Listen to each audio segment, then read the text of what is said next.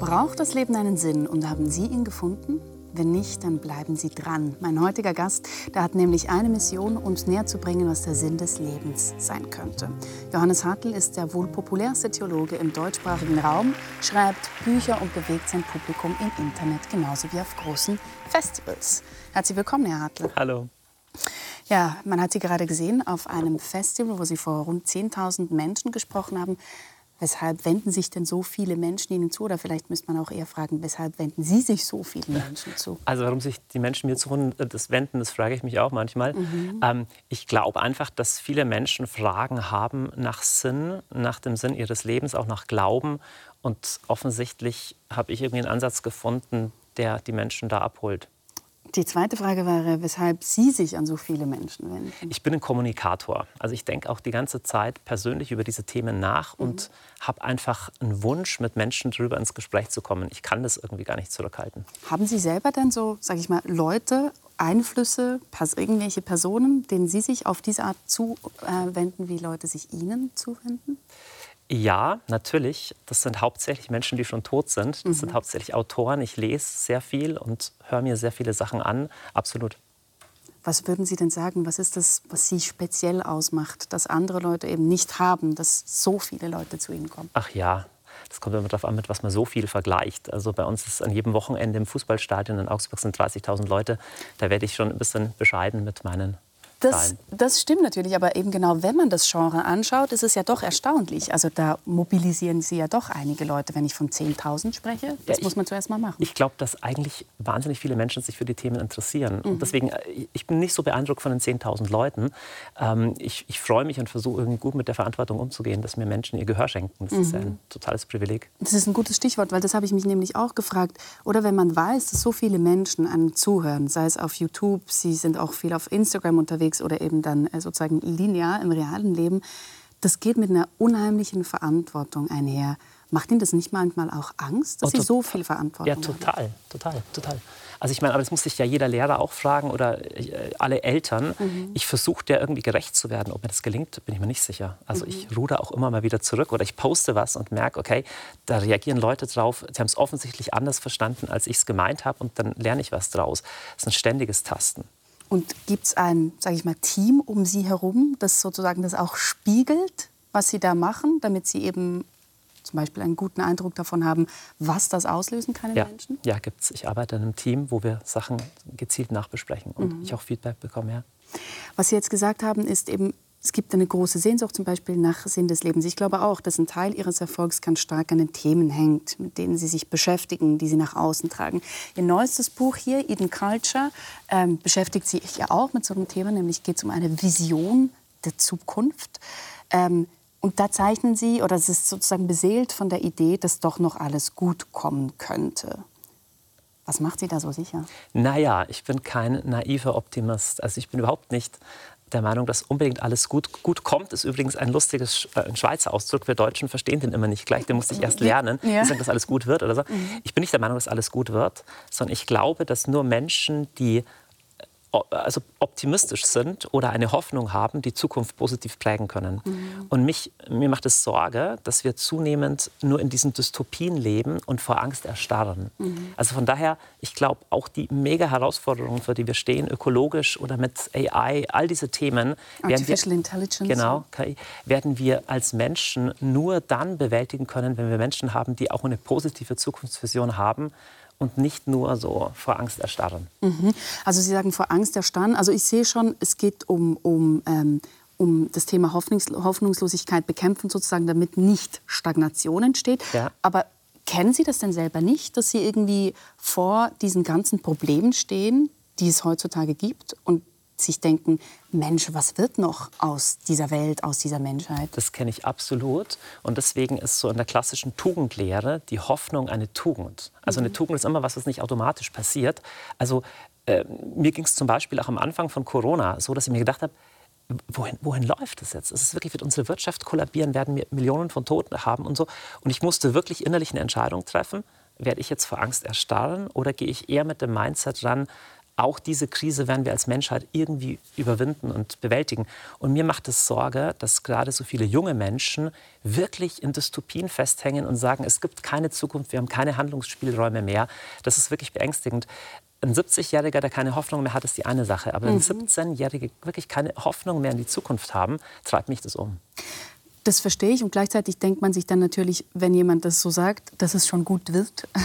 ähm, das ist ja aus der Zeit gefallen, oder? Also ich meine, man kann nur wenige Dinge aufzählen. Eben Klimakrise, Sie haben es gesagt, die ganze ähm, ökologische Frage.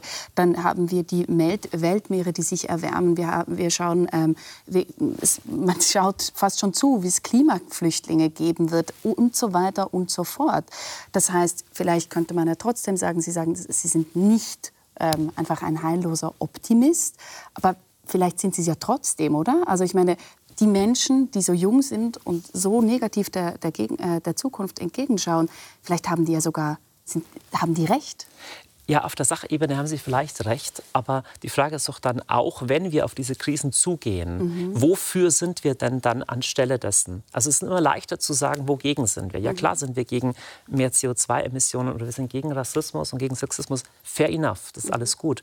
Aber eine Gesellschaft können wir nur bauen um ein positives Bild herum, wofür wir denn sind. Und wenn Sie die negativen Trends aufzeigen, da bin ich bei Ihnen. Ich möchte nichts davon kleinreden, aber es gibt auch total positive Trends. Mhm. Wir leben nicht in den schlechtesten aller Zeiten. Mhm. Also wenn jemand sagt, wir leben in so schlimmen Zeiten, dass man heute am besten keine Kinder mehr kriegen sollte, dann frage ich mich, wann war es denn besser? Äh, war es in den 30er Jahren des letzten Jahrhunderts besser? War es im 16. Jahrhundert besser? Wann genau war es besser? In vielerlei Hinsicht leben wir in ganz wunderbaren Zeiten. Und das gehört auch zum ganzen Bild. Sie sprechen jetzt die Zahlen an, die zum Beispiel ähm, die Armut und so weiter betreffen. Also da, wo man sieht, dass die Welt in, insgesamt bei, in verschiedenen Parametern eigentlich besser geworden ist. Das meinen Sie damit? Oder, Oder die Kindersterblichkeit, mhm. die Müttersterblichkeit, mhm. die Heilbarkeit von tödlichen mhm. Krankheiten. Also wir beide hätten eine viel geringere Chance gehabt, überhaupt äh, so alt zu werden, wie wir werden vor 100 oder 150 mhm. Jahren. Mhm. Und es gibt heute einfach wunderbare Zukunft Zukunftstrends, dass ich mich frage, woher kommen wir auf die Idee? Bis jetzt ist vieles besser geworden, aber ab jetzt wird alles radikal nur schlechter. Das glaube ich nicht, das überzeugt mich nicht. Mhm. Ich habe mich eben gefragt, Liegt es vielleicht auch einfach daran, dass Sie vier Kinder haben und so etwas wie einen Zweckoptimismus brauchen? Ach, bestimmt. Aber jeder Mensch braucht Zweckoptimismus. Wo wären wir denn ohne Zweckoptimismus? Dann würden wir ja verzweifeln. Mhm. Die Verzweiflung ähm, ist das eine. Deshalb machen Sie genau ähm, so ein, haben Sie so ein Leitbild für morgen generiert hier. Vielleicht mögen Sie mal ein bisschen sagen, wie sieht denn Ihre Zukunftsvision aus? Genau, ich habe mir wirklich die Frage gestellt, wenn man mal nicht beantworten darf, wogegen wir sind, genau. sondern nur wofür mhm. wir sind, habe ich überlegt, okay, was brauchen wir als Menschen, um uns als Menschen irgendwie glücklich zu fühlen und so. Und das kann man entweder erforschen, statistisch oder psychologisch, oder man kann, wie ich es gemacht habe, in alten Mythen nachschauen oder alten Geschichten. Ich habe so mal überlegt, diese Garten-Eden-Erzählung, die es parallel oder ähnlich auch in anderen Kulturen gibt, von irgendeinem heilen Anfang. Mhm. Was ist denn das Sehnsuchtsmoment drin? Also an was erinnert uns das? Und wenn man einen Garten anschaut, das ist einerseits ein verbundenes Ökosystem. Also da hängt das eine mit dem anderen zusammen. Da, der, der, der Wurm, der gräbt durch die Erde und das Blatt fällt runter und kompostiert. Das ist also ein Kreislauf. Und es war auch in der antiken Vorstellung ein sozialer Ort. Also der Garten war der Ort, auch wo man sich begegnet ist. Und dann ist es aber nicht ein Dschungel, sondern es hat sozusagen eine, eine sinnvolle Anordnung, ein Garten. Es ist was anderes als Wildnis. Und Garten ist was Schönes. Das Wort Eden ist zum Beispiel kann übersetzt werden auch als schöner Ort. Mhm. Eine der möglichst ein bisschen rätselhaftes Wort. Und ich bin für mich auf diese drei Punkte gekommen, wenn wenn es einen Humus gibt des Menschlichen, wo menschliches Leben gedeihen kann, glaube ich, hat es was zu tun mit Verbundenheit, mit Sinn und mit Schönheit. Da hätte man auch zwei oder drei andere Sachen noch nennen können. Ich habe es mal für mich auf diese drei runtergebrochen, weil sich anhand von denen ganz gut was zeigen lässt. Mhm. Wir können die gerne danach noch ein bisschen ausführen. Ähm, für mich ist aber das, gerade das noch nicht ganz klar. Also Sie wollen, ich sage es jetzt bewusst so, zurück zu einer Form von Eden, zu dieser sage ich mal, Paradiesenvorstellung? Oder wie muss ich mir das vorstellen, diese Zukunft, die Johannes Hartl sich erdenkt? Nee, das ist äh, kein Zurück, sondern es ist ein, Dachte ich mir schon. Es ist ein Voran. Also der Untertitel vom Buch heißt ja Ökologie des Herzens. Mhm. Und ich finde es wunderbar, wie die ökologische Bewegung uns vorlebt. Es geht nicht um ein Zurück in die Steinzeit, sondern ökologische Bewegung setzt bei dem Common Sense an, dass wir etwas bewahren wollen, was an sich gut ist und das aber auf technologisch fortschrittliche Weise. Mhm. So. Und meine Frage ist, was brauchen wir Menschen denn zum Leben mehr als nur das physische Überleben? Mhm. Ich meine, das ist elementar wichtig. Wenn wir aussterben, haben wir, sind alle anderen Probleme auch äh, vom mhm. Tisch. Aber ich sage mal, wenn wir Sinn, Verbundenheit und Schönheit verlieren, wenn wir immer einsamer, immer getriebener, immer weniger Sinn erfüllt leben und immer weniger verbunden, dann sterben wir auf Herzensebene auch aus. Mhm. Ja, der Mensch lebt nicht nur von Wasser und, und, und, und natürlichen Rohstoffen allein, es gibt auch sowas wie Rohstoffe des Herzens. Mhm. Und diese Rohstoffe sehen Sie dann in diesen drei Punkten, die Sie ja. davor genannt haben. Genau. Oder Ressourcen, ja. Ressourcen, ja. Ähm, da ist mir etwas aufgefallen. Sie sind ja Theologe, Sie beschäftigen sich ganz viel ähm, mit den ganzen theologischen Themen, auch ähm, mit, mit der Bibel sehr oft. Und ich habe mich dann gewundert, weshalb in so einem Buch dann die Kirche kaum vorkommt. Also ich schreibe in dem Buch auch mehr als allgemein Geisteswissenschaftler und Philosoph. Also ich argumentiere auch nicht religiös. Also mhm. nicht irgendwie, du musst jetzt an Gott oder die Bibel glauben, um dahin zu kommen. Mhm. Ich versuche erstmal bei Plausibilitäten anzuschließen oder bei Forschungsergebnissen, zum Beispiel wie denen, dass Menschen wirklich für die emotionale Gesundheit Verbundenheit brauchen. Das mhm. lässt sich zeigen, da muss man an noch nichts glauben. Und ich schlage am Schluss eher eine mögliche transzendente oder religiöse Deutung vor. Aber es ist nicht irgendwie eine religiöse Argumentation. Mhm. Und deswegen schreibe ich in diesem Buch jetzt auch nicht so sehr mit, mit, mit einer Kirchenbrille. Aber man könnte daraus auch äh, was ableiten für Kirche, wenn man das wollte. Was würde man denn ableiten? Ja, zum Beispiel Verbundenheit. Mhm. Dass wir, sorry, also ich bin, ich bin sehr gerne katholisch und alles, aber wenn ich in eine kalte Kirche komme, wo ich niemanden sehe, wo ich äh, von niemandem begrüßt werde, wo ich äh, Abstand von zwei Metern neben jemandem sitze, der auch äh, doppelt so alt ist wie ich, und ich Lieder höre in einer Musik, die mir fremd ist, werde ich wenig Verbundenheit erfahren. Ja? Mhm. Und viele Menschen erleben Religion, christliche Religion, als überhaupt nicht verbunden, sondern als total verkopft, als regelbasiert, als leblos mhm. und wenden sich deswegen, unter anderem gute andere Gründe auch, sich woanders zu orientieren, aber wenden sich deswegen ab und, äh, und, und ich kann es verstehen. Also es ist sozusagen auch eine Gestaltungsinspiration für die Kirchen, theoretisch. Könnte theoretisch sein. Mhm. Aber wie gesagt, es ist kein Kirchenbuch, sondern Gesellschaft. Richtig, genau. Das hat natürlich, ähm, sozusagen kann man auch sagen, das hat ein gewisses System, eben, dass sie so eine breite Masse ansprechen wollen, oder?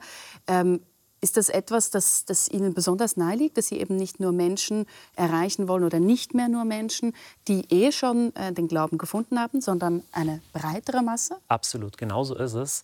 Tatsächlich ist mir nichts lieber als das, wenn jemand unter ein YouTube-Video schreibt, okay, ich habe mit Glaube nichts am Hut, aber der Vortrag hat mir geholfen oder da waren gute Gedanken dran. Mhm. Ich denke, das bringt uns wirklich weiter. Wir haben gesellschaftlich sowieso zu viele Bubbles, die in sich abgeschlossen sind. Und ich liebe es, mit Menschen im Dialog zu sein, weiß ich nicht, die spirituelle Sucher sind, aber sagen, bleib mir mit, mit Religion sonst äh, vom Hals oder Leute, die eher intellektuell drauf sind oder wie auch immer. Ich finde das wunderbar. Hat das etwas mit Mission zu tun, Missionierung oder nicht? Es kommt darauf an, wie man Mission versteht. Mhm. Ja, jede Firma hat ja auch äh, ein Mission Statement, also Mission im Sinne von, es gibt einen Grund, warum wir was tun. Mission hat bei uns aber auch einen sehr negativ gefärbten Begriff im Sinne, ich muss dir was draufdrücken.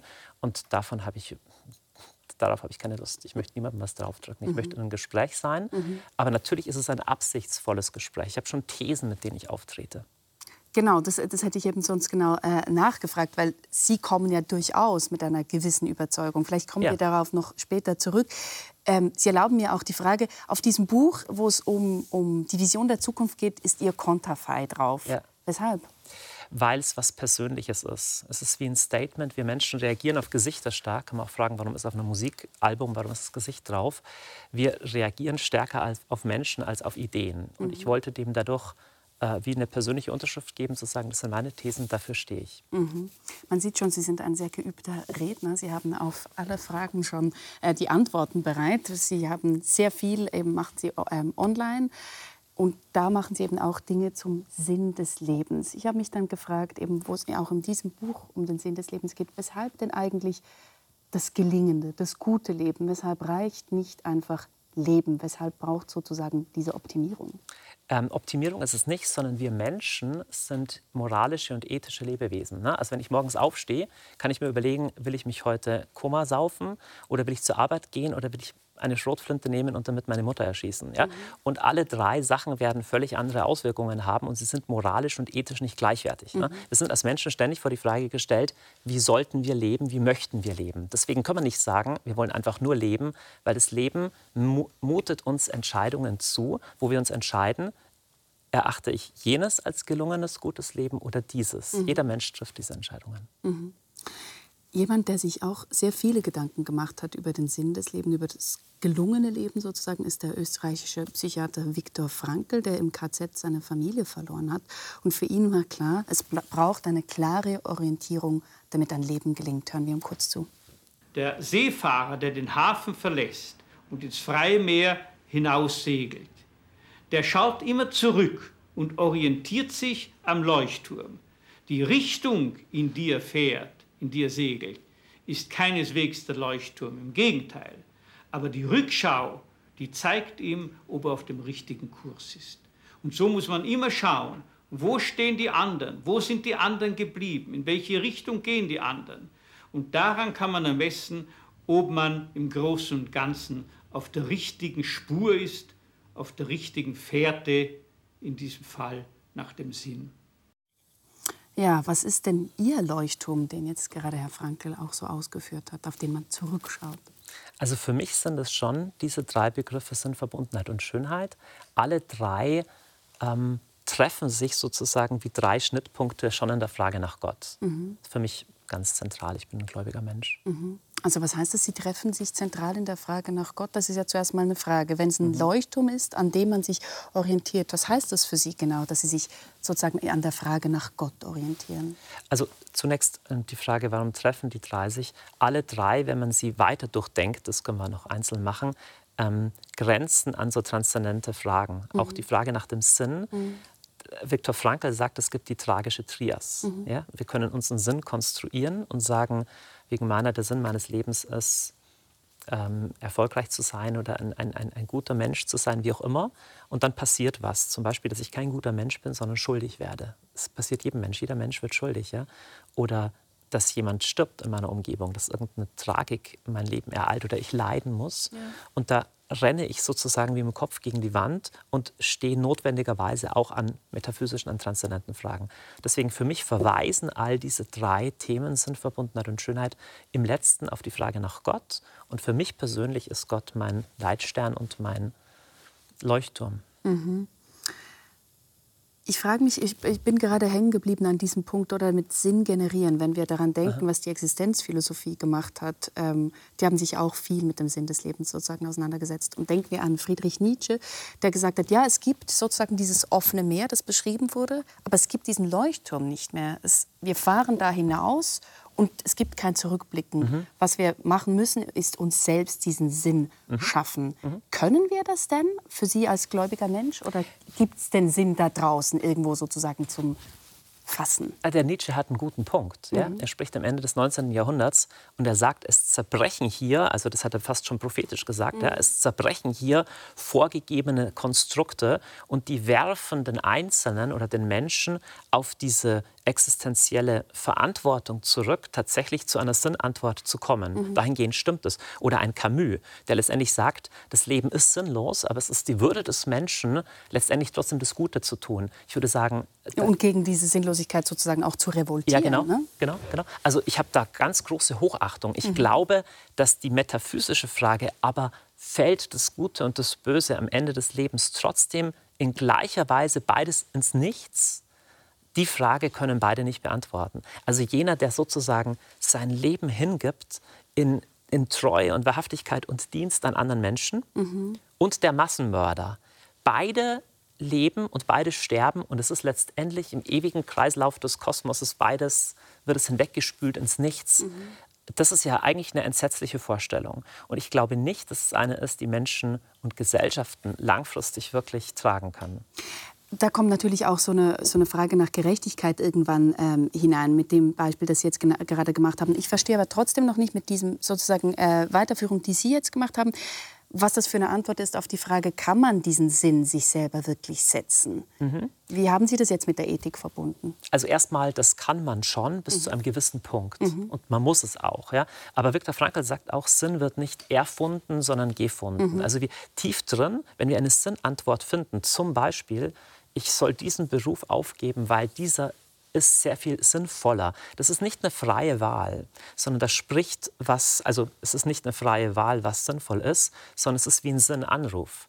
Also der Sinn hat schon auch was mit dem moralisch Guten zu tun, denn ein, es geht ein Appell davon aus. Mhm. Wie das moralisch Gute, ich sehe eine alte Frau, die, die auf der Straße stürzt. Ich muss da nicht nachdenken, muss ich nicht Philosophie studiert haben, um den Anruf zu hören, ich sollte der helfen. Mhm. Und ich glaube, wir Menschen empfinden sinnhaftes Leben langfristig dann so, wenn wir im Guten leben, wenn wir tatsächlich das Gute tun. Da gibt es für mich einen Link hin zum, zum, zum ethisch Guten. Mhm. Und auf das hat Nietzsche nicht nur keine Antwort, sondern die Antworten, die er gibt, sind entsetzlich. Mhm. Dass das ethisch Gute auch nicht gibt, sondern dass im letzten alles nur ein Kampf von Macht gegen Macht ist. Mhm. Das ist ein Gedanke, der ganz sicherlich nicht zum sinnhaften Leben führt. Mhm. Von wo, von wem Woher kommt denn dieser Anruf, den Sie jetzt davor gesagt haben, den Viktor Frankl ähm, erwähnt sozusagen? Aus der, aus der Realität, aus dem Sein. Hm. Ja? Also es gibt, also der Robert Sperrmann hat gesagt, die gute Tat ist die, die der Realität, die der Wirklichkeit gerecht wird. Mhm. Das ist ein ganz starkes Zitat. Das heißt, die gute Tat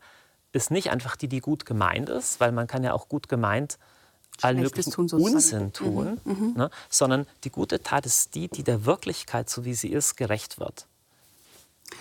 Ich habe ähm, bei der Existenzphilosophie auch noch an Sören Kierkegaard denken müssen, ja. den dänischen Philosophen, der ja eigentlich diese Strömung begründet hat und der selber ein Christ ist. Und in seinem Tagebuch, da gibt es einen sehr, einen sehr, schönen Satz, ich habe ihn ein bisschen abgekürzt. Es gilt, eine Wahrheit zu finden, die Wahrheit für mich ist, für die ich leben und sterben will. Und was mir daran besonders äh, interessant erscheint, ist dieser subjektivistische Aspekt. Mhm. Weil er eigentlich sagt, es nützt einem Leben nichts, wenn ich von einer objektiven Wahrheit ausgehe, wenn ich einfach sage, äh, Jesus Christus ist äh, das, die Wahrheit, das Leben. Mhm. All das, das, man muss es selber sozusagen erfahren. Sind Sie da einverstanden? Mhm. Bin ich schon einverstanden. Also das hat also es sind zwei Seiten einer Medaille. Ja?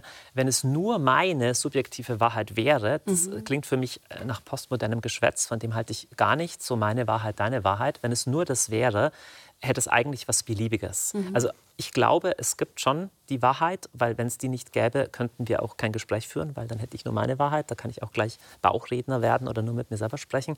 Aber dass ich die Wahrheit an mich ranlasse, dass ich ihr zustimme, dass sie, ich sie als meine ergreife und erfahre, das ist das subjektive Element, das genauso wichtig ist. Weil sonst mhm. könnte ich sagen, es ist mir egal, das ist vielleicht wahr da draußen, aber hat mit meinem Leben nichts zu tun. Mhm. Ja, das ist spannend. Vielleicht gehen wir dann eben genau auf Ihre sozusagen auch äh, Wahrheit ein. Sie haben zuvor die, die Begriffe genannt, eben Sinn, die, der Verbundenheit, die Schönheit. Vielleicht erläutern Sie noch mal ganz genau, weshalb es diese Aspekte sind. Sie haben zuvor gesagt, es könnten auch andere sein. Ja, ich habe, ähm, also wenn man so möchte, gibt es da ein, ein, paar Parallelen zu der alten Trias, das Wahre, das Gute und das Schöne, mhm. was in der Philosophie sehr, äh, sehr weit verbreitet ist. Ich, ich, es ist nicht eine kanonische Zahl, dass es Satz 3 ist, aber es lassen sich sehr, sehr, sehr viele andere, können wir auch im Gespräch mal prüfen, ob das ist, sehr viele andere Ziele, nach denen Menschen ihr Leben ausrichten, lassen sich halt anhand von diesen drei Begriffen ganz gut zeigen. Ja, vielleicht führen Sie mal aus, gerne. Also Thema Verbundenheit mhm. sehe ich in mehrere Richtungen. Mhm. Das ist die Verbundenheit zu mir selbst. Also da fängt es zum Beispiel an, wenn ich äh, ein seelisches Leiden habe und irgendwie merke, mir geht es nicht gut mit mir selbst, man, könnte man es beschreiben als einen Mangel an, an Verbundenheit mit mir selbst. Ja? Wir Menschen sind gleichzeitig soziale Wesen, Menschen vereinsamen, Menschen können nicht glücklich leben ohne gesunde Beziehungen. Wir brauchen Beziehungen zueinander und zwar nicht nur zwei Menschen, sondern auch in einem größeren sozialen Geflecht. Das ist tatsächlich eines der Dinge, die uns ja maßgeblich noch unterscheidet von anderen Lebewesen, diese extreme Fähigkeit zu verbinden. Und dann haben wir offensichtlich auch Fragen nach Verbundenheit zum größeren Ganzen. Es gibt einen Grund offensichtlich, warum Menschen schon sehr früh ihre Toten bestattet haben. Es mhm. ist wie eine Verbundenheit sogar über den Tod hinaus oder die Hoffnung, dass unser Leben irgendwie mhm. eingebunden ist in ein größeres Ganzes. Mhm. Das ist ein, ein ein absolut elementarer Grundbaustein, der uns zu Menschen macht. Und wenn er so elementar ist, weshalb, ähm, wie soll ich sagen, Sehen Sie denn, dass der irgendwie krankt, dass wir da mehr daran arbeiten müssen? Weil Sie, Sie, verstehen schon, oder? Zu Ihrer Vision der Zukunft gehört das Thema Verbundenheit und gleichzeitig ist Verbundenheit so etwas Elementares. Dann denkt man sich, das trägt der Mensch ja eh schon mit sich, oder? Das tut er auch und gleichzeitig alle drei sind in jeder Epoche auf unterschiedliche Weise angefragt ja, wie auch in der, in, der, in der Ökologie generell auch. Und ich glaube, die Verbundenheit hat in der heutigen Zeit auch spezifische Risiken, äh, denen sie ausgesetzt ist oder spezifische Feinde, die ich ja auch beschreibe in meinem Buch. Zum Beispiel? Zum Beispiel einfach mal die Beschleunigung. Mhm. Ja. Beschleunigung ist wertfrei, wie Digitalisierung, wie Fortschritt. All das ich bin dankbar, dass ich von Zürich zurück nach Augsburg jetzt nicht äh, zwei Wochen mit der Kutsche brauche oder zu Fuß, sondern äh, mit dem Auto fahren kann. Das hat sehr viel, sehr viel Gutes oder mit dem mhm. Zug. Und gleichzeitig äh, praktisch fast jeder Fortschritt kommt auch zu einem Preis ja, oder hat Herausforderungen. Also wenn ich zu meiner Frau sage, Schatz, lass uns heute Abend ein schönes romantisches Essen haben, ich habe dafür sechs Minuten eingeplant, mhm. wird unsere Verbundenheit da weniger gedeihen, als wenn ich mir Zeit nehme. Und es ist schon was Faszinierendes, dass wir theoretisch immer mehr Zeit haben müssten, weil uns Maschinen ja immer mehr abnehmen, wir aber gefühlt immer weniger Zeit haben. Mhm. Zeit zum Beispiel auch für tiefe, resonante, könnte man sagen, ja, für tiefe, stimmige, empathische Beziehungen. Sie geben aber zum Beispiel nicht, so habe ich das gelesen, einen konkreten Tipp, wie man mehr Verbundenheit ähm, in seinem Leben einrichten könnte. Es ist natürlich klar, dass man äh, nicht jemanden für ein romantisches Dinner anfragt für ähm, 15 äh, Minuten oder sowas. Also was konkret empfehlen Sie denn, wie man das diese, diese wichtige Ressource Verbundenheit im eigenen Leben kultivieren kann? Ich empfehle ganz vieles. Ähm, es kommt darauf an, wo will ich anfangen. Mhm. Verbundenheit zu mir selbst, zu der zu Mitmenschen, zur Natur oder zu Gott. Ähm, wählen Sie eins aus, dann sage ich Ihnen einen Tipp dazu. Sie können ja über alles in einem kurzen Moment sprechen. Also ich glaube wirklich... Ja, man will wahrscheinlich keines ausklammern, wenn man Ich glaube, also ein Grundtipp ist, ich liebe die Digitalisierung und bin dankbar dafür, aber die Digitalisierung bedroht in vielen elementaren Teilen Verbundenheit. Und zwar schon mal Verbundenheit mit mir selbst und mit meinem Körper, mhm. weil sie mich fixiert auf das Audiovisuelle alleine. Ja, ich kann per Zoom zwar um die Welt zoomen, aber ich kann die Person nicht, nicht berühren, kann nicht die Hand geben. Mhm. Ich, ich rieche die Person nicht. Es ist eine andere und geringere, weniger intensive Form der Verbundenheit. Und das simuliert uns aber sozusagen das Gegenteil vor. Also ich habe immer mehr Kontakte, zu denen ich ganz schnell in Beziehung treten kann, ohne in eine tiefe, resonante Beziehung zu mhm. treten. Und deswegen erster Tipp, wir, wir müssen Analoges wieder üben wie, wie eine, oder trainieren wie ein Muskel. Mhm. Und ich glaube, dass wir in ein paar Jahren auch über die Digitalisierung in Schulen und bei Kindern noch ganz schön anders denken werden als jetzt. Ein bisschen weniger naiv. Also ein erster Tipp wäre, nehmen Sie sich analoge Zeiten, nehmen Sie Bewusstzeiten der Entschleunigung. Mhm. Und das ist leichter gesagt als getan, fällt mir auch nicht leicht. Aber ich habe ein paar so Sachen verordnet, zum Beispiel einfach, wenn wir in Urlaub fahren, zehn Tage, zwei Wochen, das Handy zu Hause zu lassen. Und das fühlt sich die ersten Tage richtig eigenartig an. So, mhm. weiß gar nicht, äh, habe ich was zum Essen, das kann ich gar nicht fotografieren und sowas, aber es tut richtig gut. Mhm. Das wäre ein Tipp zum Beispiel. Mhm. Ähm, und da ist es natürlich spannend, dass, wie ich es davor gesagt habe, dass Sie ja trotzdem sehr oft auf diesen Plattformen selbst ja. unterwegs sind. Und so wenn ich das richtig einschätze, bewirtschaften Sie die ähm, zum Beispiel auf Instagram auch selber? Ja, also es ist natürlich, wenn ich einen Vortrag über das Schweigen halten würde, mhm. das ist ein ähnliches Paradox, ja, oder ein Buch schreiben über geh mal wieder mehr raus und treib mehr Sport, das ist ein mhm. Paradox. Also wir müssen die Digitalisierung nutzen, weil sie ist ja auch Segen, sie ist ja nicht nur Fluch, aber ich nutze die Digitalisierung unter anderem auch, um zu sagen, hey, wir brauchen ein Gegengewicht dazu auch. Mhm. Okay, also mehr ähm mehr realen Kontakt. Dann ja. haben wir das Thema Schönheit. Was ist denn Schönheit? Ja, Schönheit weigere ich mich ein bisschen zu definieren. Ich glaube, das ist wie mit der Wahrheit, dass man die Schönheit nicht im Letzten definieren kann. Und das Gute kann man auch nicht eins zu eins definieren. Mhm. Ganz philosophisch gesprochen, jetzt wird es aber wirklich abgefahren. Sie können mich dann unterbrechen, wenn es zu wild wird, aber könnte man sagen, das Schöne ist das Sein, wenn es aufstrahlt hinsichtlich dessen, dass wir Wohlgefallen dran haben. Mhm. Ne? Also wenn ich eine Rose sehe dann, und ich sage, oh, die ist aber schön, dann beziehe ich mich auf das Sein dieser Rose. Also mhm. nicht, dass ich darüber nachdenke, auch nicht, was ich mit ihr tun kann, sondern dass sie ist. Sie ist schön. Ich könnte auch sagen, es ist wahr, dass diese Rose wahr ist, äh, dass diese Rose rot ist, dann bezieht sich das auf das Sein dieser Rose hinsichtlich dessen, dass darin Wahrheit mhm. steckt.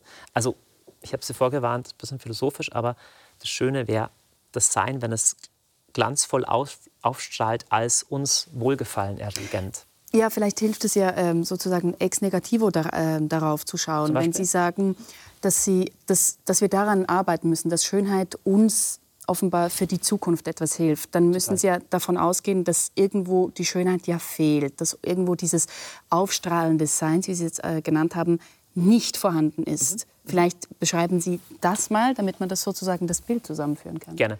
Also ich bin ein großer Feind von zwei Sätzen, die sehr populär sind. Das erste ist, dass die Schönheit im Auge des Betrachters liegt. Das mhm. glaube ich nicht.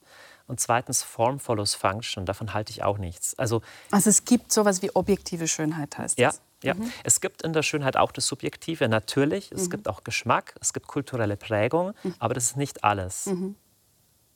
Ja, und dann Form follows Function. Vielleicht, Sie, Sie, Sie können gerne äh, mehr ausführen. Okay, Form follows Function ist als Designelement, wenn ich, also als Designprinzip, wenn ich eine, eine Maschine entwickle, natürlich hilfreich, dass mhm. ich nicht also unnötigen Zierat reinpacke. Aber ich glaube, wenn Form follows Function alles dominiert, dann wird halt alles auf seine Funktion reduziert. Mhm. Also Beispiel, also, ähm, wenn ich ein Haus baue, von der Funktion her braucht das Haus wenig Schönheit. Mhm. Also das muss halt nicht reinregnen und wegen meiner energetisch optimiert sein und äh, eine Tür und ein Fenster. Aber wir Menschen suchen nach mehr als nach der bloßen Funktion. Mhm. Also die mhm. Vorstellung, nur zu leben, reduziert auf Funktion, würde ich sagen, ist ein unmenschliches Leben. Mhm. Also äh, einfaches Beispiel für diese Form von Funktionalismus. Wir haben Straßenlaternen, die man früher zum Beispiel extrem schön verziert hat, äh, wo dann jemand, das, äh, so ein Anzünder, die angezündet hat, mit Ornamenten und so weiter. Und heute sind die einfach nur noch sozusagen Metallmasten, sowas. Genau. Ne? Genau. Und Sie sagen, ähm, das ist nicht schön, aber inwiefern hängt das denn mit der Frage nach dem sinnvollen Leben zusammen, diese Schönheitsfrage? Also das sind zwei Fragen. Zum einen, es durch wirklich mich treibt die Frage um, warum bauen wir gesamtgesellschaftlich seit 100 Jahren so viel Mist? Mhm. Weil es ist ja nicht zufällig, sondern weltweit sieht man diese entsetzlichen Plattenbausiedlungen, wo man sich denkt, wer will denn da freiwillig drin wohnen? Mhm. Und wie kann es sein, dass wir, also meine Tochter Anna, die hat das mal so schön gesagt, da sind wir durch die Stadt gelaufen, hat sie gesagt, also da gab es alte und neue Gebäude. Irgendwie die Kreissparkasse aus den 70er Jahren, mhm. die McDonalds-Filiale und dann so das Rathaus aus dem 16. Jahrhundert und dann eine alte Kirche. Und, so. und sie hat gesagt, Papa, warum ist das so? Warum sind die ganzen alten Häuser so schön und die neuen sind einfach so langweilige Betonklötze. Mhm. Und die Frage ist nicht so blöd. Damit sage ich nicht, dass moderne Architektur per se schlecht ist, überhaupt nicht. Ich sage auch nicht, dass alles früher schön war. Aber uns ist, glaube ich, schon der Wert auch im Alltäglichen an manchen Stellen abhanden gekommen, Dinge nicht nur auf ihre Funktion zu reduzieren, sondern Dinge um ihrer selbst willen zu wertschätzen. Und das geht es bei der Schönheit eigentlich. Es geht nicht um Ästhetizismus. Mhm. Man kann, und auch nicht um das, was immer teuer sein muss. Es geht darum, Dinge auch mit Wertschätzung und Liebe zu behandeln. Weil mein Verdacht ist, wenn wir in einer Kultur leben, die alles auf die Funktion reduziert, werden wir mit Menschen auch so umgehen. Und meine Überzeugung ist, Menschen dürfen nie zum Mittel zum Zweck werden, dürfen nie zur Ware werden. Mhm. Menschen haben eine Würde und das Schöne erinnert uns daran, dass es in dieser Welt würde gibt, dass es vielleicht sogar das Heilige gibt, das, was mhm. um seiner Selbstwillen Gewicht hat. Mhm. Jetzt bin ich ein bisschen zum Erzählen gekommen. Aber das Sie haben noch eine Frage gestellt, wie es mit dem Sinn zu tun hat. Ja, ganz genau. Das ja. wollte ich jetzt gerade nachfragen. Ja, wir Menschen haben Sehnsucht nach mehr als nach Funktion. Also Funktion wäre Essen, Arbeiten, Fortpflanzung. Und das mhm. ist ja alles gut, so Vorbedingung für alles andere. Aber wir haben zum Beispiel den Wunsch, Musik zu machen, Musik zu hören. Oder wir tanzen, wir schreiben Gedichte, wir machen so verrückte Dinge. Wir schreiben Bücher, wir denken nach, wir suchen. Aber mh, nur ganz kurz, aber da gibt es ja auch sozusagen eine Skala von sozusagen gelungen und nicht gelungen, oder? Jeweils. Ja, ich sage jetzt erstmal nur, in uns Menschen drin ist die Suche nach mehr als der Funktion allein. Alles klar. Und ich glaube schon, dass es auch das, das Schöne, auch das Kreativsein zu einem sinnerfüllten Leben auch gehört. Mhm. Und dass wir Menschen auch wirklich innerlich verarmen, wenn wir nicht auch einen Zugang zum Schönen haben. Mhm. Ich würde gerne noch ein bisschen besser verstehen, woher Sie eigentlich kommen. Sie sind in Niederbayern aufgewachsen, katholisch, römisch-katholisch, und haben sich dann als Teenager irgendwann von der Religion abgewandt und aber wieder durch eine Lebens zum Glauben zurückgefunden. Mögen Sie uns da ein ja. bisschen mehr darüber erzählen? Ja, so ganz bruchlos war die Biografie gar nicht. Meine Eltern sind eigentlich so klassische 68er gewesen. Mhm. Und ich habe eigentlich so in den 80ern da sehr viel Freiheitsluft auch mitgeatmet. Also da gab es irgendwie sehr viel wilde Sachen und sehr viel Kunst und sehr viel Erlaubnis auch zu denken. Also da bin ich auch ganz dankbar drum. Mhm. Ja. Und dann haben meine Eltern so angefangen, ähm, da sind wir nach Niederbayern gezogen, einen kleinen Ort, wo es ein Kloster gibt. Das ist seit dem Jahr 766 gibt. Und da haben sie angefangen, irgendwie wieder anzudocken, ein bisschen so an Glauben. Mhm. Und dann so kam für mich die Prägung dazu, dieses Kloster zu erleben, als, als, als ein für mich geheimnisvoller Ort. Also wo, wo Männer nachts um vier aufstehen oder um fünf, um, zu beten. Mhm. Und da gab es so Gänge, in die man nicht rein darf. Irgendwie so ein bisschen das Geheimnisvolle. Ich habe das als nicht in erster Linie, sowieso zum Glück nicht als missbräuchlich, was ja Religion auch oft ist, oder als einengend erlebt, mhm. sondern eher als als geheimnisvoll. Und dann aber, ja klar, als Teenager äh, hat es mich dann trotzdem woanders hingezogen, ganz normal. Und, und dann gab es tatsächlich äh, ein Erlebnis, wo es in meinem Herzen nochmal so Klick gemacht hat. Ja, erzählen Sie uns doch von diesem Erlebnis. Ja, das ist, äußerlich ist das ganz einfach ähm, erklärt. Das war, das war so ein Jugendtreffen, zu dem er mich mitgeschleppt hat. Und ich hatte überhaupt keine Lust drauf, ich hatte kein Interesse. Ich war so ein, ein rebellischer Hippie damals. Ich bin ganz froh, dass aus der Zeit keine Bilder im Internet kursieren. Also das war vor der Digitalisierung, ist auch dankbar. Heute kann man nichts mehr löschen. So. Aber ich hatte so lange Haare und war ganz bunt angezogen und ich hatte keinen Bock auf dieses Zeug. Da wurde so gesungen und da ging es in den Glauben und so. Ich hatte keine Lust. Und es war ein Abend, wo sie einfach gesagt haben, jetzt kann man für sich beten lassen, so in so Zweierteams. Mhm. Und ich hatte eigentlich auch kein Interesse, groß für mich beten zu lassen. Aber ich wusste, ich sitze hier bis um 10 Uhr abends noch drin, weil meine Eltern halt erst dann zurückfahren. Mhm. Und mehr aus Langeweile bin ich davor getrottet. Und dann hat einer zwei Minuten für mich gebetet und ich bin wieder weg und das war's. Mhm. Und ich kann einfach nur sagen, in mir war aber irgendwas anders. Und nein, ich habe kein LSD genommen und ich war auch nicht irgendwie, ähm, weiß ich nicht, so verzweifelt, dass ich mich an irgendwas klammern musste, sondern es war eine Erfahrung, die ich einfach bis heute nicht beschreiben kann. Ich würde es am eher, äh, nicht bestreiten kann. Mhm. Ich würde es am ersten beschreiben mit sich verlieben. Ja? Wenn sich auf einmal der Blick auf eine Person wandelt, also die Person kannte man schon, auf einmal gehen einem die Augen auf und sagen, wow, du bist, du bist wunderbar, ich liebe dich, hat im Herzen irgendwas Klick gemacht.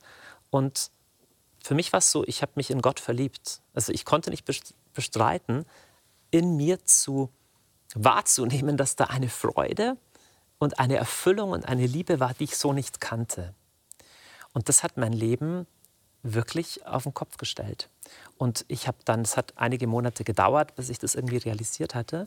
Ich habe dann erst ein paar Monate später gemerkt, okay, irgendwie da geht jetzt ein Anruf an mich, mhm. dass ich jetzt auch tatsächlich so leben möchte, nämlich als gläubiger Mensch. Eben, wenn Sie sagen, das Leben auf den Kopf gestellt, weil so stelle ich mir das auch vor. Das muss ja schon ziemlich irritierend sein, wenn man zuerst äh, so überzeugt davon ist, dass das eigentlich alles Schwachsinn ist. Und dann erlebt man das, was man eigentlich gar nicht weiß, was man wirklich erlebt, weil die andere Person betet ja für einen. Und dann geschieht das. Also. Also ich habe vorher nicht gedacht, das sei Schwachsinn, es wäre zu viel. Es war, ich fand es langweilig und mhm. irrelevant. Mhm. Ebenso wie ein Mensch, der mich nicht interessiert und auf einmal verliebe ich mich. Und mhm. ich merke, das macht total was mit meinem Herzen. Und ich bin dann so zurück in meinen normalen Freundeskreis, wo es halt um Party-Dinge ging, um das, wo es halt in meiner Teenie-Kultur ging. Und ich habe nur gemerkt, dass innerlich diese Freude, dass es nach und nach wieder wegging und in mir aber so eine Frage hinterlassen hat. So, mhm. wie kann ich wie kann ich da dranbleiben? Und erst so ein halbes Jahr später, das war ein längerer Prozess, habe ich gecheckt, ja, vielleicht muss ich ganze Sache machen und mich auch entscheiden, einen ein Glaubensweg zu gehen. Ich habe damals so einen Vertrag gemacht, ich habe in mein Tagebuch reingeschrieben. Mit Ihnen selbst? Nein, mit Gott. Ah. Mit, Vertrag mit Gott.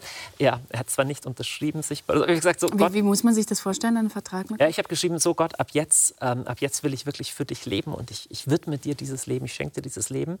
Ähm, und ich, ich, ja, also wie ein Gebet habe ich das so formuliert. Mhm. Ähm, und das war schon hat sich nicht alles verändert und ich bin da nicht irgendwie ein, ein Heiliger geworden automatisch und so, aber irgendwie hat das den Kurs in meinem Leben schon bestimmt dann zu dieser Entscheidung. Sie sind ja dann auch viel gereist. Ich habe mhm. von Klo Klosteraufenthalten ähm, gelesen und Sie wollten offenbar zuerst Mönch werden. Ja, auch eine Zeit lang, ja. Also das mit dieser Klostersache, das hat mich schon immer fasziniert. Fasziniert mich übrigens auch in anderen Religionen, dass es Orte gibt, die man praktisch ganz aus dem Alltäglichen mhm. rausnimmt. Mhm für das Göttliche. Und dann jetzt zum Beispiel in der katholischen Tradition dass Männer in dem Fall oder Frauen sich ganz diesem, diesem Leben für Gott und in der mhm. Stille widmen. Das mhm. hat mich sehr fasziniert. War auch mehrmals zum Beispiel am Berg Athos ja. in Nordgriechenland. Genau.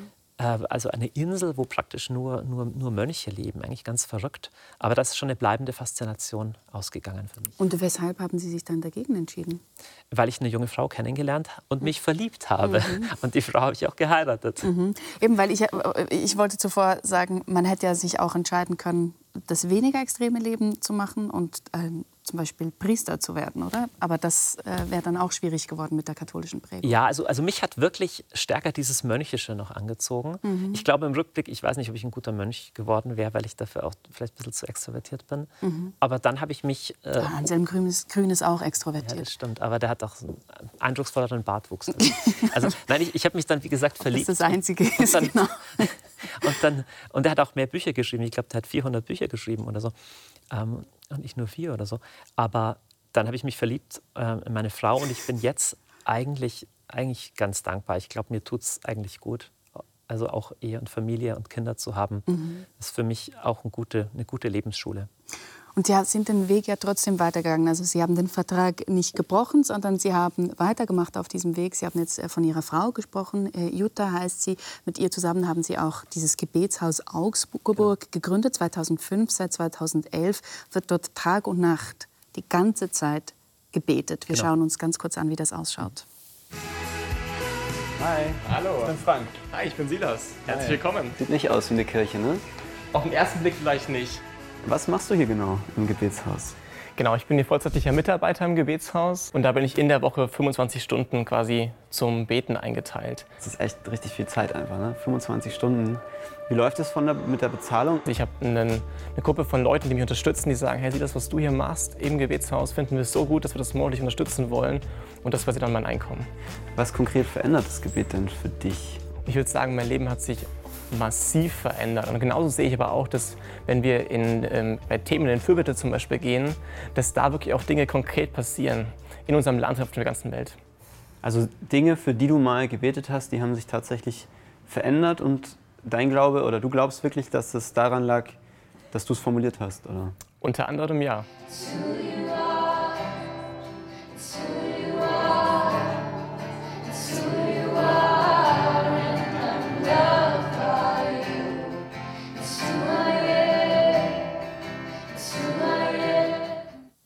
Ja, was war denn der Grund, dass Sie so ein Haus gegründet haben? Da gibt es hauptsächlich zwei Gründe. Das eine ist, dass mich das Thema Gebet wirklich bleibend fasziniert hat. Seit dieser ersten Erfahrung mit mhm. Gott habe ich für mich gemerkt, dieser Kontakt mit Gott, den kann ich dann aufrechterhalten, wenn ich auch Zeit im Gebet mit ihm verbringe. Mhm. Und das Zweite ist, ich habe dann eigentlich angefangen wie eine eigene Jugendarbeit. Die haben sich so um mich gesammelt und ich habe anderen Menschen davon erzählt und es wurden 20, 30, 40 und mhm. wir haben angefangen auch gemeinsam zu beten, gerade mit diesen modernen Liedern und ich habe gemerkt, das entwickelt genauso eine, eine Faszination. Also in Zeiten, wo Glaube und Kirche ja oft als extrem irrelevant empfunden wird, mhm. auch von jungen Menschen, mhm. habe ich gemerkt, das Gebet, der persönliche Kontakt zu Gott ist aber was, was eigentlich Menschen schon anspricht.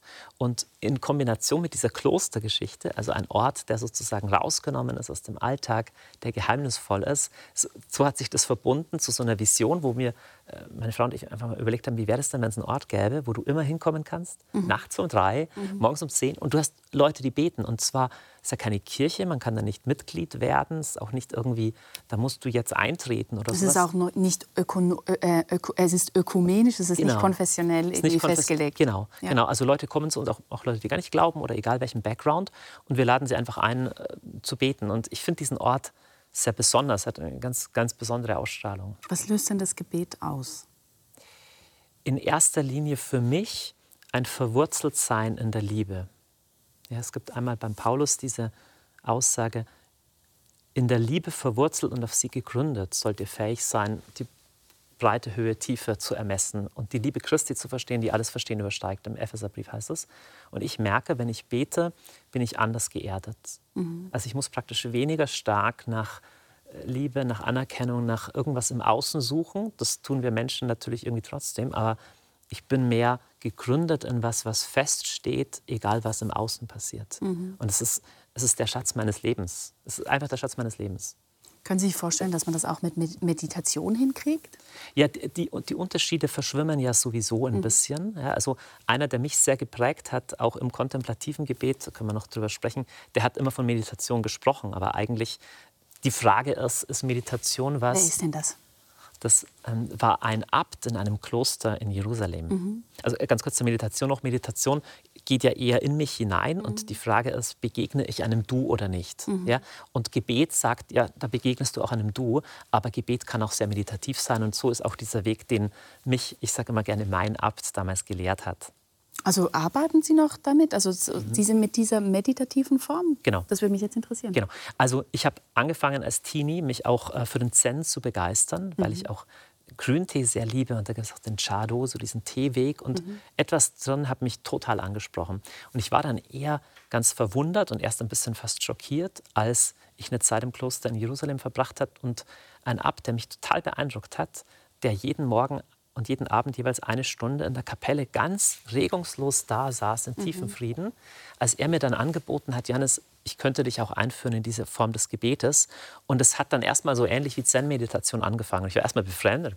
Was ist hier los? Mhm. Für mich ist mittlerweile Gebet weniger was, was ich tue oder wo ich denken muss, sondern es ist ein Sein. Es ist, ich kann zurückkommen ins Hier und Jetzt, wo der auf mich wartet, der der mich liebt und der mich beheimatet in seinem Sein. Und das klingt jetzt viel verkopfter, als es von meinem Herzen her ist. Mhm. Wie muss, ja. ich mir, wie muss ich mir das denn vorstellen? Wie bauen Sie das in Ihren Tag ein? Irgendwo haben Sie mal gesagt, Ihr idealer Tag beginnt mit vier Stunden Gebet. Ja, genau. Genau, also ich verbringe viele Stunden in der Stille. Ich habe so ein bisschen meinen eigenen Raum dort in einem Gebetshaus. Ich gehe auch in diesen Gebetsraum, den wir gerade gesehen haben, aber es ist für mich äh, nicht kein so ein privater Raum mehr. Da kennen mich Leute oder da bin ich halt auch irgendwie für Sachen zuständig. Und äh, wir haben so morgens um acht in einer anderen kleinen Kapelle im Oratorium beten wir die Laudes. Das ist so auch wie die Mönche. Und danach ziehe ich mich tatsächlich für, für einige Stunden allein in die Stille zurück. Ähm, was da noch vorgekommen ist mit diesem Silas, der hat gesagt, ihm wird der Lebensunterhalt sozusagen durch Spenden finanziert. Genau. Und das ist auch etwas, wenn man über sie nachliest, das die Leute so ein bisschen stört. Wie kann das sein, dass man sich seinen Lebensunterhalt durch Spenden finanzieren lässt. Soweit ich informiert bin, war das oder ist das bei Ihnen auch so, dass ja. Sie Ihre sechsköpfige Familie durch Spenden finanzieren? Ja, korrekt, das ist so. Das liegt einfach daran, dass wir nicht von der Kirchensteuer leben. Genau. Ja? Und auch nicht leben wollen. Ich mhm. finde das was völlig Legitimes, zu sagen, wir haben den Lebensstil, aus dem und dem Grund wählen wir ihn und wir suchen Menschen, die uns durch ihr teuer erwirtschaftetes Geld supporten. Also jede NGO arbeitet auch so. Mhm. sagt, es ist ein Zweck damit verbunden.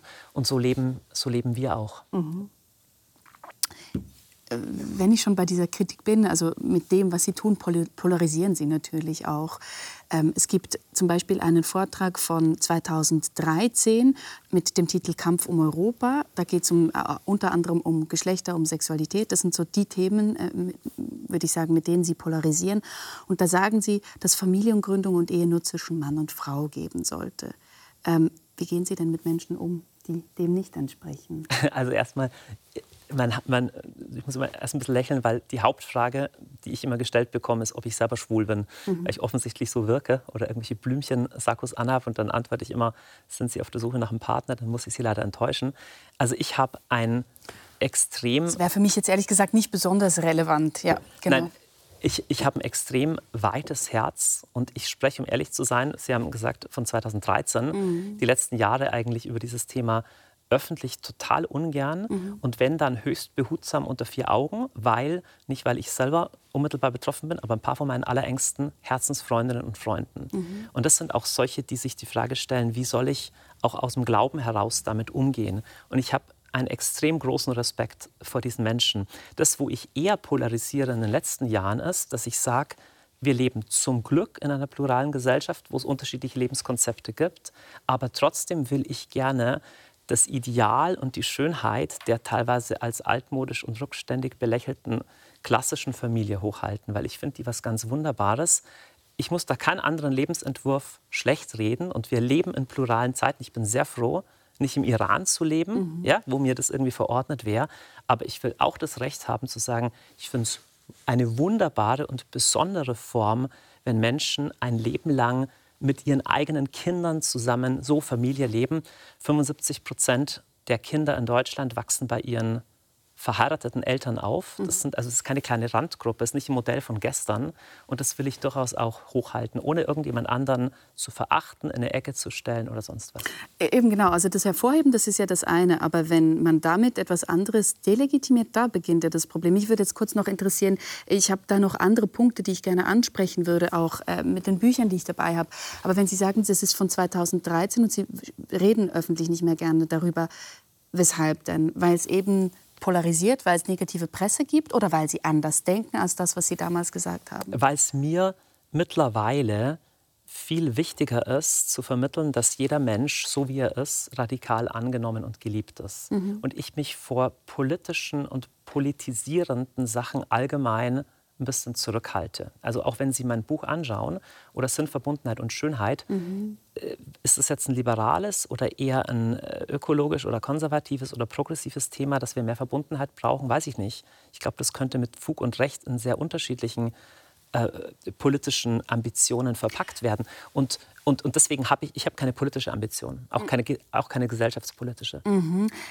Mit Verbundenheit würde ich auch sagen, genau. Aber es gibt natürlich andere Themen. Also wenn ich jetzt dieses Buch, wo es ums Gebet geht, zum ja. Beispiel, ähm, da schreiben Sie mit Rückbezug auf den ersten Korintherbrief, dass Sexualität außerhalb des guten Planes Gottes, das bedeutet zwischen Mann und Frau, negative Auswirkungen auf das geistliche Leben habe das sehe ich jetzt nicht, dass das einfach nur das eine hervorhebt, sondern dass es ganz klar das andere schlecht redet. Was sind denn die negativen Auswirkungen? Nee, das, ähm, das tue ich nicht schlecht reden. Erstmal, da richte ich mich an Menschen, die im christlichen Umfeld versuchen, ihre Sexualität zu leben. Mhm. Und da sehe ich die extrem ambitionierte und herausfordernde Aussage der Schrift oder auch der klassischen Lehre in der katholischen Kirche, dass äh, Sex irgendwie in die, in die Ehe gehört und gleichzeitig aber die wahnsinnig hohe Würde eines Lebensstils, den übrigens Jesus selber gelebt hat, auch der, der Enthaltsamkeit. Mhm. Und ich finde das total provokativ und ich möchte niemandem was reindrücken. Ich weiß nicht, wie ich selber äh, leben würde, wenn ich nicht in der Situation wäre, halt heterosexuell und verheiratet zu sein. Mhm. Aber ich äh, kann auch nicht verändern, was, was da steht. Ja, genau. Das können Sie nicht verändern, aber trotzdem gibt es ja die ganze auch universitäre Tradition der Auslegung oder überhaupt die Idee der Auslegung von solchen Schriften. Mhm. Und das scheint mir ja schon, ist eine, eine ziemlich wortgemäße ähm, sozusagen Aufnahme dieses Themas. Und ich frage mich halt einfach, wenn Sie sagen, Sie haben so ein weites Herz, dann äh, sind gerade jüngst wieder Zahlen rausgekommen, wie es um Leute steht, die Hass erfahren aufgrund von ihrer sexuellen Ausrichtung, mhm. aufgrund von ihrer Transidentität. Ja. Und ich sehe nicht, es ist ein Riesenproblem. Ist ein Riesenproblem. Und ich sehe nicht, wie sie, ja. das, wie sie diese Leute damit unterstützen, wie sie denen eine Hand reichen, wie sie sagen, du bist in Ordnung, so wie du bist.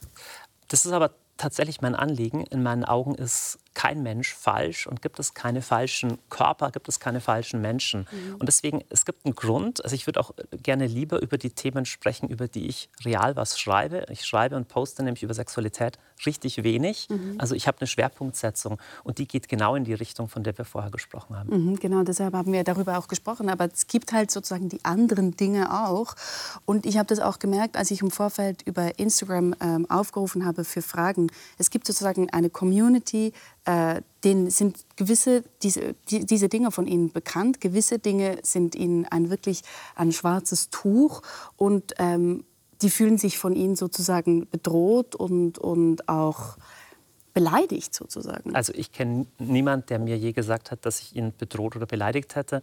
Und wenn jemand das Gefühl hat, dürfen Sie mir gerne irgendwie persönlich schreiben. Also nochmal, ich habe, weil Sie Instagram erwähnen, ich habe im letzten Jahr 150 Instagram-Posts gemacht. Mhm. Da gingen drei über Sexualität. Mhm. Und in einem zum Beispiel ging es darum, dass ich sage, naja, die sexuelle Befreiung, die ist toll, aber die hat zum Beispiel auch die Freiheit mit sich gebracht, dass ein Mann Sex haben kann, ohne dafür Verantwortung zu übernehmen. Und Frauen zahlen einen höheren Preis dafür. Mhm. Und dann gehe ich so durch, was ich an der sexuellen Revolution auch kritisch sehe. Mhm. Und dann lade ich aber zur Diskussion ein. Und wenn jemand drunter schreibt, Hartl, das ist totaler Unsinn, mhm. dann wird er von mir nicht beleidigt, wird auch nicht gelöscht. Nee, ganz im, so. nee, nee, genau. Also ganz im Gegenteil. Das finde ich zum Beispiel auch sehr beeindruckend bei Ihnen. Wenn man schaut, es gibt, es gibt diverse Videos, die Kritik an Ihnen üben. Ja. Und Sie schreiben in der Regel, ich habe bei keinem Video nicht gesehen, dass Sie geschrieben hätten, Sie schreiben darunter, Sie st äh, stellen Dinge klar, Sie äh, ja, rechtfertigen sie sich auch. Und zwar immer in einem äußerst höflichen Ton. Also das, das, ist mein Herz. Ich möchte Menschen begegnen mhm. und gleichzeitig ähm, sehe ich Dinge auch so, wie ich sie sehe. Aber nochmal, meine Schwerpunktsetzung ist die, die Mitte von allem ist, dass wir bedingungslos angenommen und geliebt sind in unserer Gebrochenheit, in unseren Ambivalenzen, in egal was, was wir haben, auch in mhm. unseren Identitäten. Mhm. Und den Punkt mache ich 150 Mal öfter als irgendwelche moralischen. Ja, es ist ja sozusagen nicht eine quantitative Frage, sondern es ist halt eine qualitative Frage. Und wenn man sich ausgeschlossen fühlt durch solche Dinge, die ich vorgelesen habe, Sie ähm, haben ja auch noch nicht auf die Frage geantwortet, was sind denn die negativen Auswirkungen auf das geistige Leben, wenn man sich nicht an dieses ähm, sozusagen heteronormative Modell hält. Ähm, das ist natürlich qualitativ. Und wenn Sie die einmal machen und sich sozusagen äh, da nicht dagegen positionieren, dann reicht es ja für die entsprechenden Menschen schon aus, dass, es, dass sie sich diskriminiert fühlen. Der Moment, ich spreche nicht über eine spezifische Personengruppe und ich diskriminiere auch überhaupt niemanden. Und ich finde es auch interessant, dass Sie äh, irgendwie einen Text von vor etlichen Jahren äh, finden mussten. Denn Qualität zeigt also so alt ist das ja nicht. Das von 2013 ist ein Vortrag. Das, von, das ist schon älter, das stimmt. Ja. Das ist aber nicht so alt. 2015. Qualität zeigt sich aber auch an der Quantität. Also ich, man muss doch eine Schwerpunktsetzung auch daran erkennen, worüber ich schreibe und worüber ich poste. Und da habe ich, finde ich, eindeutig, welche Themen, die ich im Mittelpunkt stelle und welche nicht. Mhm, genau, deshalb haben wir im, im Gespräch auch hauptsächlich ähm, darüber gesprochen. Ähm, ich glaube, wir belassen es dabei ähm, bei, diesen, bei diesen Punkten. Ich habe Ihren Punkt gehört und teilweise verstanden, muss ich sagen. Ich danke Ihnen ganz herzlich für das Gespräch, Johannes. Danke, Frau